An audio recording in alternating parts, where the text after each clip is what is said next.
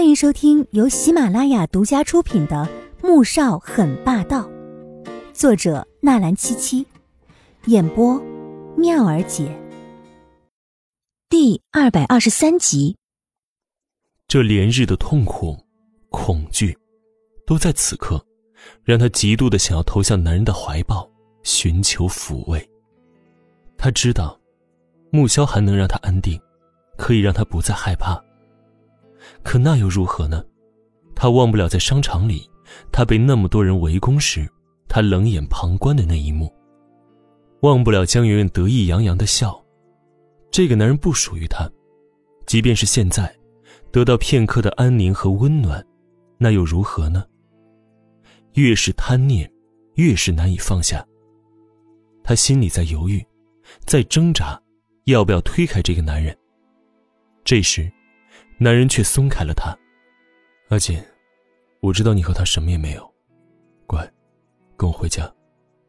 话音刚落，季如锦方才还在挣扎的眼底，忽然迸射出浓浓的怒火，抬脚，便朝着男人身下的某一处狠狠的顶了过去。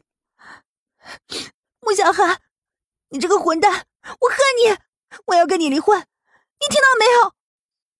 电梯正好打开。易灵站在外面，就看到季如锦歇斯底里的冲着先生大吼着，而先生则弯着腰，捂着身下的某处，发出了痛苦的闷哼声。先生，你怎么了？季如锦冷哼一声，撒腿就跑。车里，穆萧寒花了很久的时间让自己情绪平复下来，而身下仍是隐隐作痛。刚才那一下。还真是下足了力道了。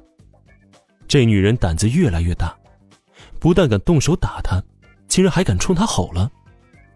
离婚，做梦。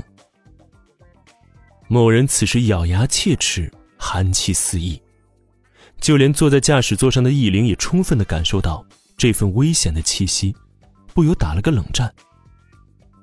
季如锦一个人不敢回米乐乐的小公寓，害怕回去的路上会遭遇意外。只好迷茫又失魄的在路上徘徊着。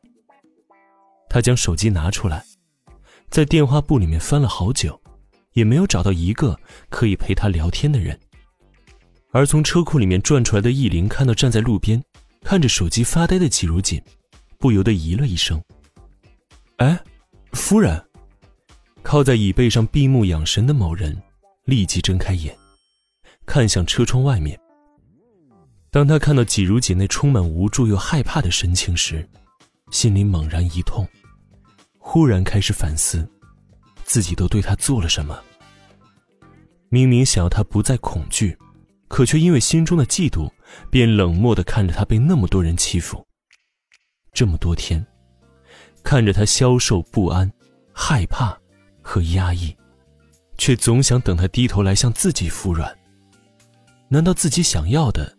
就是他心口不一的顺从吗？停车。穆萧寒眼底涌动着复杂而悔恨的神情，声音甚至有些激动。易林连忙踩了刹车，又打开车门，放下轮椅。而此时，还在路边犹豫着要不要打的回去的季如锦，根本没有察觉到，不远处一辆不起眼的黑色轿车里面，一个人正充满怨恨的看着他。眼底布满了浓浓的杀意。阿锦，穆萧寒来到季如锦的身后，声音温柔的唤了一声。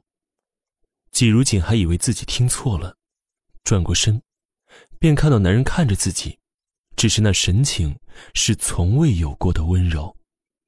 他愣了愣，随即紧抿着唇，转身就要跑，而这时。那辆一直停在不远处的黑色轿车忽然发动，踩着油门便朝他冲了过来。而季如锦那边，没想到穆萧寒会又追过来，于是心中好不容易消散的怒意又浮现起来。这个混蛋，既然知道他和白玉阳什么事情也没有，为什么要那样羞辱他？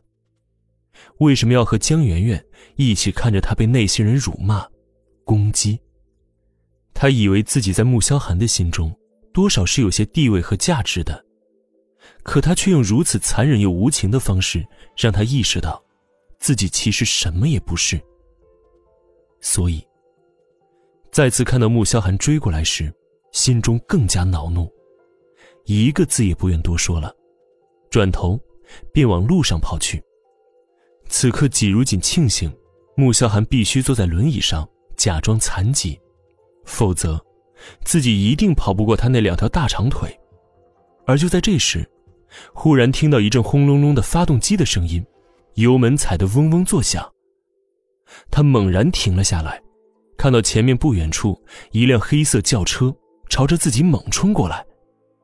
轮椅上的穆萧寒自然看到这一幕，心猛地提起，脑中想的唯一念头便是不能让他出事，一定要保护他。季如锦想逃，却发现自己的腿根本动不了。像是被钉在地上。他面如死灰，睁大眼睛，知道自己今天必死无疑了。可他还有那么多事情没做。然而他并没有感觉到痛苦。当车子冲过来的那一瞬间，他被人猛地撞开了，可以说是撞他的人抱着他一起落地，却用他高大的身体将他护得严严实实，以至于连一点痛苦也没有。耳边只有长长的，一声极为刺耳的刹车声。轮胎在地面上划出长长的一道印子，季如锦眨眨眼，看着男人焦急又惊恐的神情，愣住了。是穆萧寒救了他。